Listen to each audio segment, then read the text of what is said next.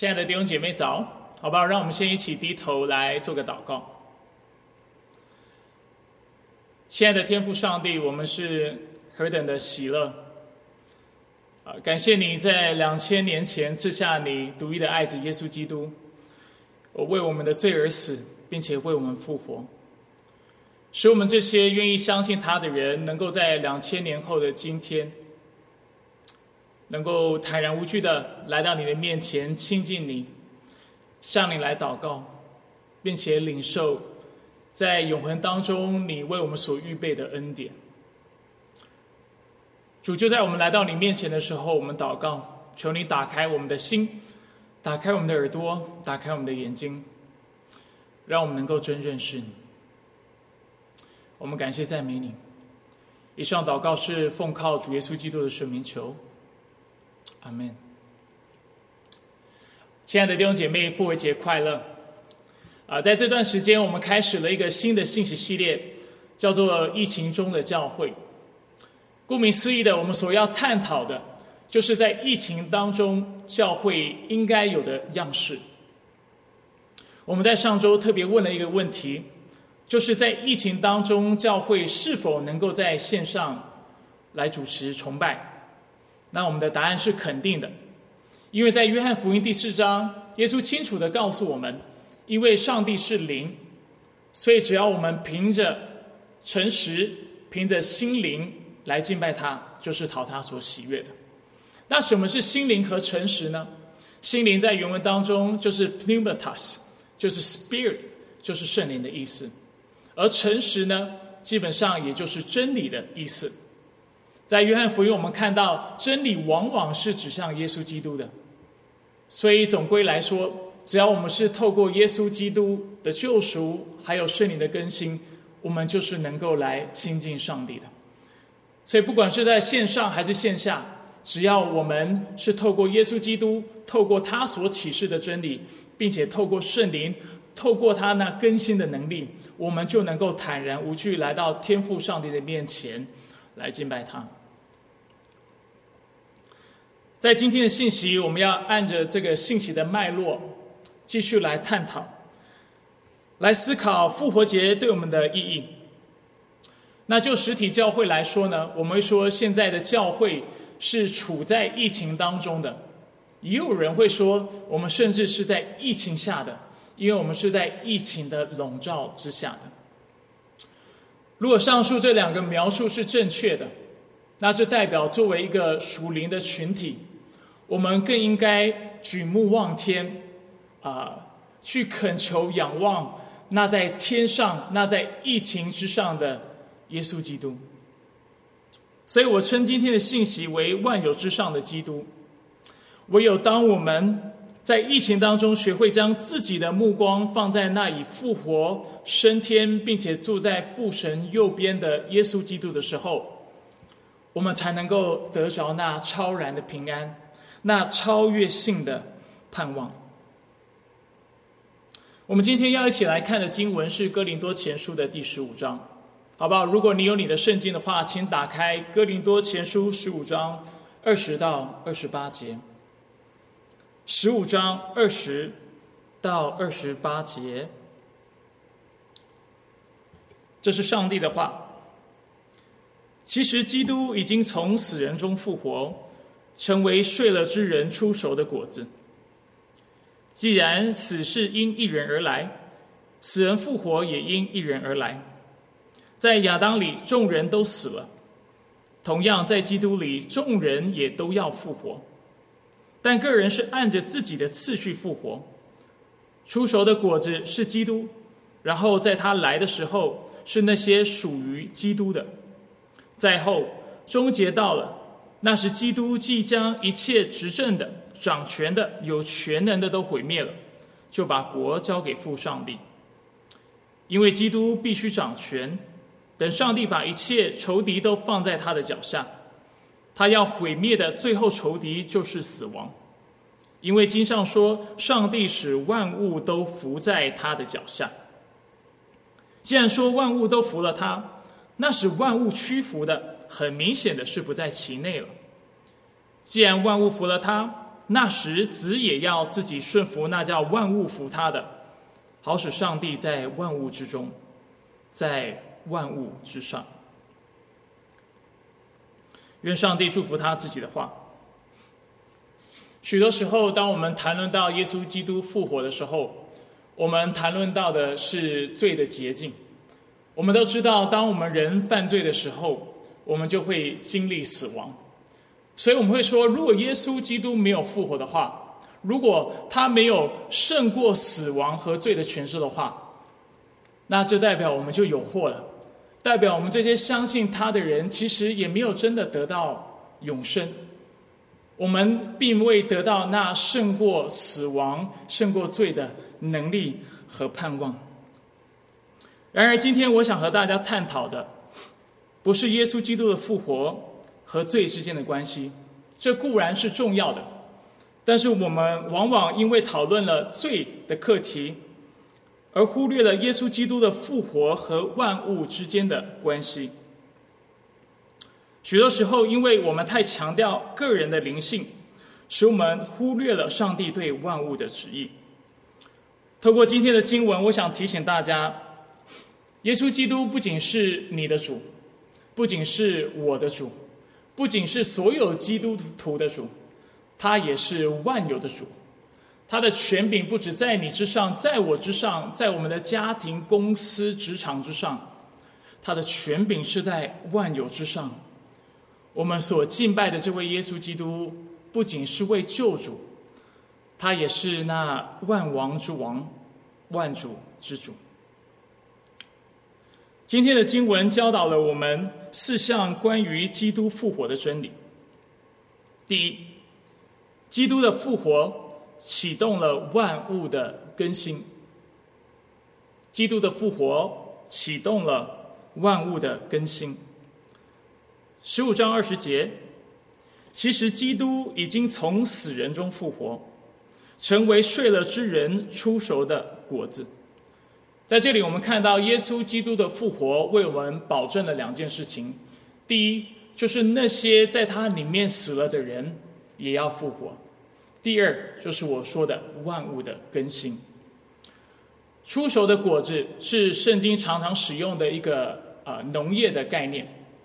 对农夫来说，当他们看到出熟的果子的时候，就是他们的农作物首先第一批啊结成的果子的时候，他就知道他收割的日子不远了。所以对农人来说，出熟的果子是个记号，让他知道啊那收割的季节到了。但是除此之外，也是个保证，让他知道他之后要收割的农作物是更多的，是更丰盛的。同样的，当今天保罗在经文当中说到耶稣基督的复活就是那出手的果子的时候，他的意思也是这样，它是记号，也是保证。它是什么记号呢？就是它让我们看到，就是在世界的历史当中，人类的历史当中，我们从来没有看过有人死了复活，并且不再死这样的一个状态。而这个记号向我们显明。向我们宣明一件事情，就是以后会有更多的这样的事情、这样的案例发生。除此之外，这也是个保证，保证这个事情会确实的发生在那些愿意信靠耶稣基督的人的身上。除此之外，在今天的下文当中，让我们看到这段经文所说的，还不仅是我们从死人中复活，讲到的也是万物的更新。所以，这是第一点。我想要大家留意到的。第二，基督的复活是我们得着永生的根据。基督的复活是我们得着永生的根据。如果我们同意亚当死了，并且死亡是从亚当临到我们每一个人的身上，这代表我们也需要认同耶稣基督复活了，并且他的复活也临到我们每一个人的身上。十五章二十一到二十二节说：“既然死是因一人而来，死人复活也因一人而来。在亚当里众人都死了，同样在基督里众人也都要复活。”这两节经文不难理解。如果今天因为亚当不顺服上帝，死亡就临到了全人类，那这代表耶稣基督的复活也同样的要透过耶稣基督的顺服以及我们的信靠，临到我们这些属于他的百姓身上。过去我曾经跟弟兄姐妹分享，啊，也跟弟兄姐妹强调。耶稣基督的复活是个历史事件，它不只是啊一个有寓意性或者是有象征性或属灵性的一个事件，但它确实它却是一件确确实实在人类历史当中发生过的事情。就像我们刚才已经提到了，因为人犯了罪的缘故，所以我们都会经历死亡，这是圣经的教导。因此，如果没有人是能够从死亡中复活的话，这代表没有人能够胜过罪的权势，也没有人能够胜过死亡的权势。然而，耶稣却可以。如果我们不相信耶稣复活是个历史事件的话，那其实我们是没有盼望的。不相信耶稣基督的复活，世界上就不会存在着永生这个概念。如果世界上没有永生，我们就只能活在当下。如果我们只能够活在当下，我们的心里肯肯定就会有许多的焦虑、忧愁和害怕。你知道为什么在疫情当中许多人都非常的焦虑和害怕吗？因为他们不相信人死后有永生，他们认为当下的生命，啊，今世的生命就是他们的全所有，所以他们非常害怕。他们害怕自己如果生病的话怎么办？如果他的肺纤维化的话怎么办？甚至死亡临到他的话怎么办？他一切的努力，他所拥有的一切，就都泡汤了。但是相较下，作为基督徒，我们却能够在疫情肆虐的状态下有盼望，因为我们知道，就跟永生相比之下，今生是短暂的，今生是。不足、微不足道的，就是今生无法得到我们所期盼的丰盛和盼望，或者是丰盛和满足。我们知道，在未来的乐园当中，我们也要经历那不朽的福乐。今天的生活，当下的生活，今世是短暂的，但是在永恒当中，我们要经历那永远的福乐。第三，基督的复活是他全然掌权的开始。基督的复活是他全然掌权的开始。十五章二十三节说：“但个人是按着自己的次序复活，出熟的果子是基督，然后在他来的时候是那些属于基督的。”啊，这节经文非常容易理解，它让我们看到在复活的事上是有两个阶段的。第一个阶段就犹如我们刚才所说的，耶稣作为那出熟的果子，他会先复活，而这个事件也确实的已经发生了。第二个阶段就是耶稣基督再来的时候，我们所有的人都要复活。接着经文告诉我们，在后终结到了，那时基督即将一切执政的、掌权的、有权能的都毁灭了。就把国交给父上帝，因为基督必须掌权。等上帝把一切仇敌都放在他的脚下，他要毁灭的最后仇敌就是死亡。因为经上说，上帝使万物都伏在他的脚下。在刚才我所念的经文当中，我们第一句看到的词是在后。那我认为在后这个词啊。应该翻成翻成然后是比较准确的，翻成在后会给我们一个感觉，就是在耶稣基督复活之后，并且在我们复活之后，之后还有一个事件，啊，在这两个事件发生过后，在时间点上，在这两个事件过后才会发生的。然而，今天经文很清楚的让我们看到二十六节，就是耶稣基督要毁灭的最后仇敌就是死亡。换句话说，当我们都复活之后，其实我们会看到耶稣基督的仇敌就同时要被完全的胜过了。所以这里所说的在后，其实在时间点上是同时跟我们我们众人复活的时间点是一样的。所以这个在后是个逻辑上的在后，然后，而不是时间点上的。这是第一点，我想要大家留意的。第二点，我想大家留意的就是耶稣基督掌权的时间点。今天的经文清楚的告诉我们，将来有一天，耶稣基督将毁灭一切执政的、掌权的、有全能的，其中这包括看得见的，也包括看不见的，指的是物质的，也是灵界的。有一天，耶稣基督。要全然的贯彻他的王权。不过，我们要非常谨慎。虽然耶稣基督尚未贯彻他的王王权，这却不代表他现在尚未掌权。我为什么用“贯彻”这个词？贯彻的意思就是说，其实耶稣基督已经掌权，只是他出于自己的原因，他选择现在不完全的去执行，或者去落实、去使用他的权柄。这段时间，教会的灵修进进度仍然是在福音书。我们读了马太福音，读了马卡马可福音，然后现在读路加福音。在福音当福音书当中，我们一而再再而三看到的是是什么？就是耶稣基督行异能的能力，他医病赶鬼行神迹的能力。为什么这些记载很重要呢？因为圣经福音书的作者就是想要透过这些记载，让我们清楚的看到。上帝的国是借着耶稣基督的到来已经临到了。耶稣自己在布道的时候，他也说：“上帝的国近了，你们要悔改，信福音。”所以，耶稣是谁？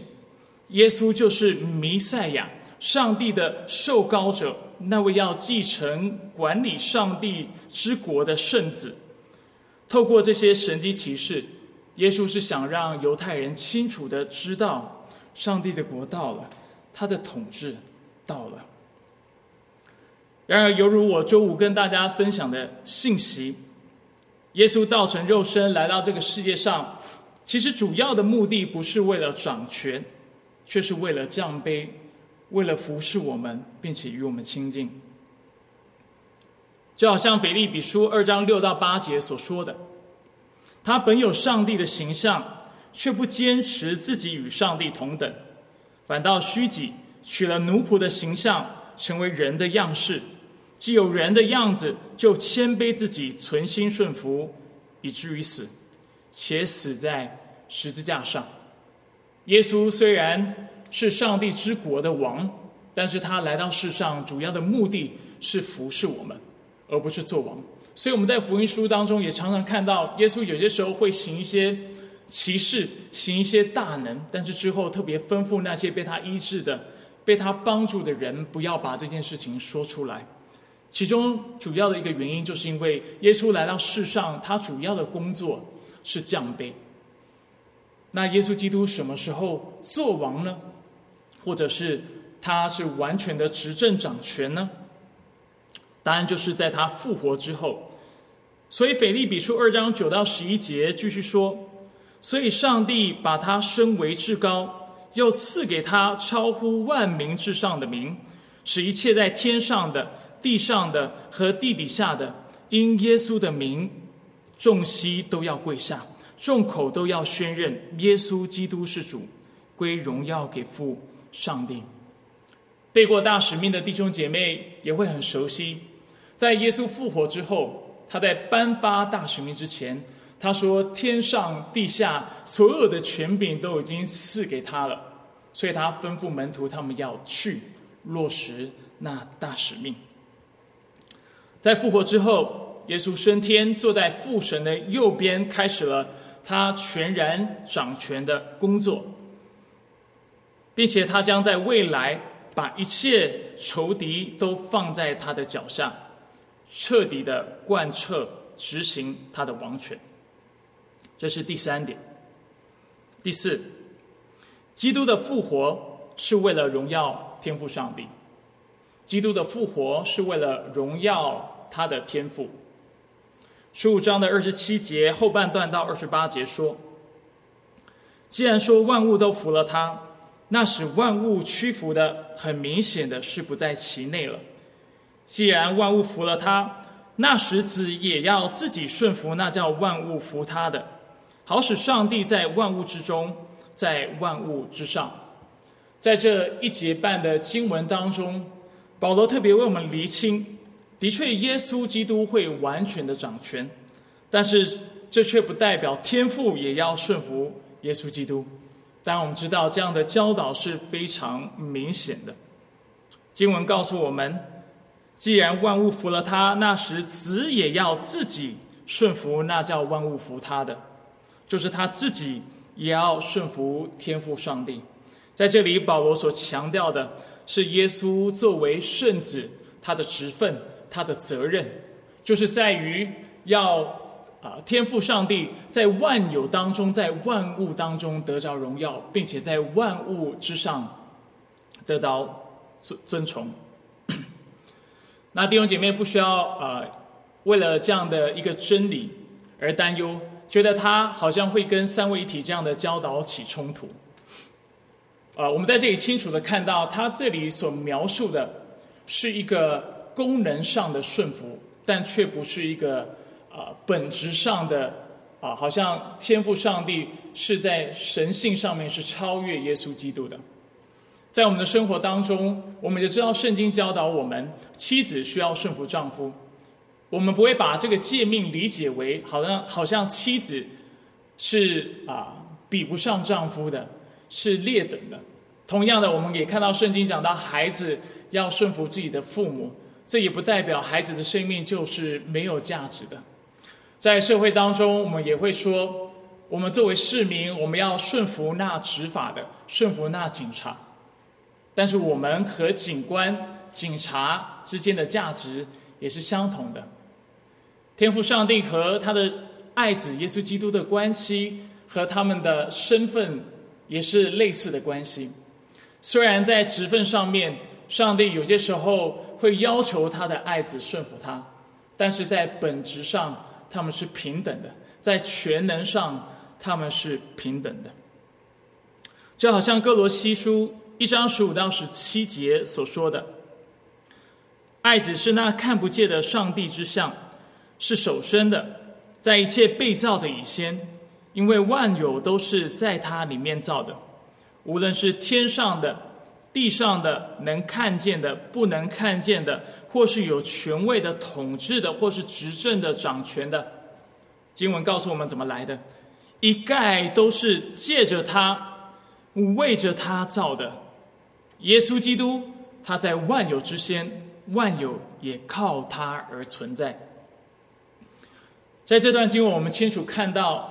天赋上帝创造万有的时候，他是借着耶稣基督，靠着耶稣基督，而且为了耶稣基督所造的。我们不会因为这段经文就说，所以其实天赋上帝的能力是不如耶稣的，因为他做这一切都要啊透过耶稣基督或靠着耶稣基督。事实上，在圣经当中，更多时候让我们看到，不管是在救赎的事上。创造的事上，更新的事上，圣父、圣子、圣灵的工作都是不一样的。所以今天的经文教导了我们什么？我讲到了四个重点：第一，基督的复活启动了万物的更新；第二，基督的复活是我们得着永生的根据；第三，基督的复活是他全然掌权的开始；第四。基督的复活是为了荣耀天赋上帝，所以这四个要点如何帮助我们作为教会来看待自己处在疫情当中的状况？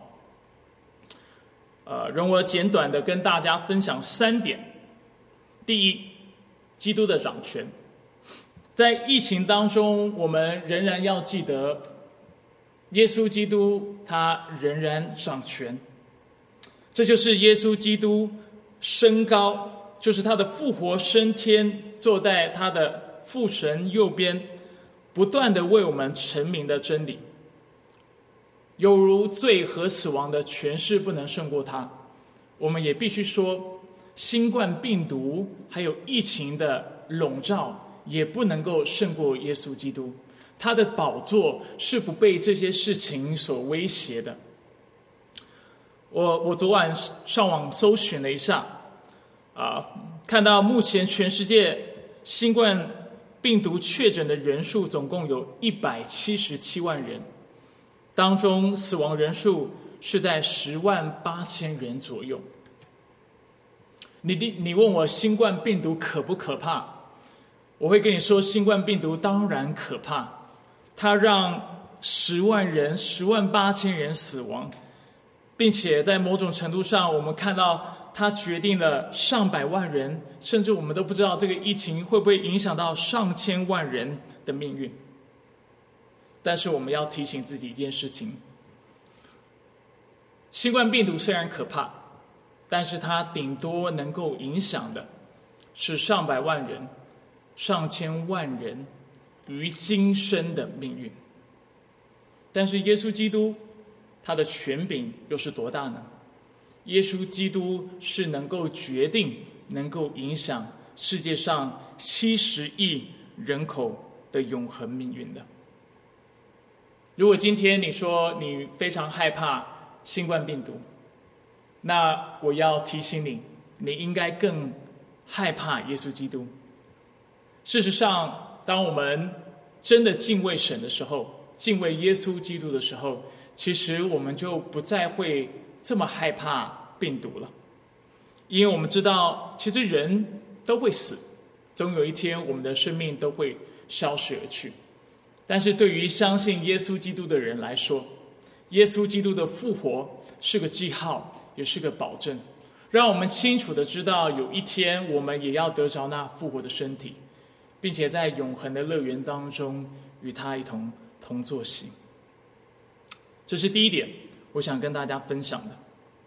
第二，就是在疫情当中，我们仍然需要记得，上帝最终的目的是万物的更新，而对我们人来说，则是生命的更新。呃，许许多人喜欢啊。在这段时间去探索，啊，疫情之所以会临到我们的背后的原因，有的人会认为，可能是因为我们远离上帝了，因为我们罪的缘故，所以上帝降下了他的灾害，因为是所以上帝审判我们。但是也有人说，不不不，基督徒不能都用这样的方式来解释，这也很有可能是一个天然的事件。所以一方面，我们看到有人认为。这个灾害是上帝主动降灾，那另外一方面，有的人认为这个灾害是上帝被动的允许发生在我们当中的。说的呢是主动的，还是是被动的？我们永远无法得知。甚至我必须说，这也是圣经没有要告诉我们的事情。圣经更多时候没有要我们去做这样的揣测和猜测。但它却要我们自己评估我们自己的属灵状态是如何。事实上，你只去想看看，不管是上帝主动的降灾，或者是被动的允许这个事情，是否是上帝审判我们，其实差别并不大。难道说，如果今天是上帝的审判，我们才要悔改吗？我们才要修正自己的行为吗？如果今天我们发现，哦，这是一个天然的灾害，那这就与我无关吗？我是否能够因此，我就不用在上帝的面前诚实的去评估自己的属灵生命？我认为不是这个样子的，就是在这个疫情当中，不论是上帝主动的降灾，或者是被动的允许，我们都有一个责任，因为我们知道上帝的心意就是在于更新我们的生命，使我们能够更像他的缘故，我们有责任要常常反省自己。我们有责任要常常评估我们跟他的关系究竟是如何。对信和不信的人来说，疫情的临到都会使我们更真实的看到我们自身的渺小。啊，对于对于生活在美国的人，美国的华人来说，我想我们多数的人都没有料到，没有想到这次的疫情对美国会造成这么大的冲击。按理来说，美国应该是世界上科技最发达、医疗最发达的国家，为什么他们会被这次的新冠疫情啊打个措手不及呢？我们看到人的渺小。当然，我知道背后有国际的因素、有政治的因素、有文化的因素等等。但是我们确定看到、确凿看到的事情，就是这个事情的结果。结果就是，如果我们啊，美国不施行居家隔离，然后不牺牲经济的利益，这次的疫情是无法靠我们现有的医疗技术能够控制得住的。对于思想健康的基督徒来说，我们必须说，我们不喜欢疾病，我们也不应该喜欢疾病，我们也不喜欢死亡。但是我们必须坦诚，就是因为在疾病当中，因为在苦难当中，我们会开始去思考自己属灵的状况究竟是为何。就是在这样的状况当中，我们会看到，很多时候我们对上帝的崇拜。对上帝的赞美是非常肤浅的，就是在疫情当中，我们才有机会去思考：当我们平常在向上帝献上敬拜和赞美的时候，这究竟是出于我们内心真实的敬拜，还是其实是出于我们优渥生活的一个顺便？不管今天我们是如何看待疫情背后的来源，上帝对我们的心意都是不变的。他希望提升我们，炼净我们，使我们的生命在今生能够得着逐渐不断的更新。这是第二个，我觉得我们能够学到的功课。第三，就是荣耀的指望。我想鼓励大家，就是在疫情当中，我们要在上帝面前持守这指望。犹如我之前已经说过的。没有人知道这次的疫情为什么会临到我们，我们甚至也不知道为什么上帝至今还不把这个疫情从我们身上、从我们的国家、从我们所在的地方挪去。但是我们不应该因此就失去我们在主里的盼望。今天的经文，上帝的话语清楚的让我们看到，耶稣基督已经掌权了，并且终有一天，他要彻底。贯彻他的王权，在那一天，他要完全的毁坏魔鬼的势力、罪恶的势力、疾病的势力，还有死亡的权势，使万物服他，并把这个国交给天父，使天父在万物之中得着荣耀，并且在万物之上得着尊崇。虽然我们不知道是什么时候。但是我们知道，有一天，新冠疫情都要过去，但是上帝的话语，他美善的旨意，以及他所承诺与我们的应许，却要伴随着我们复活荣耀的身体，以及我们周围那些他用爱子耶稣基督宝血所洁净的弟兄姐妹，在他荣美的乐园、喜乐的乐园中。直到永永远远。接下来时间，让我们一起来用下列的问题，我们来做点默想。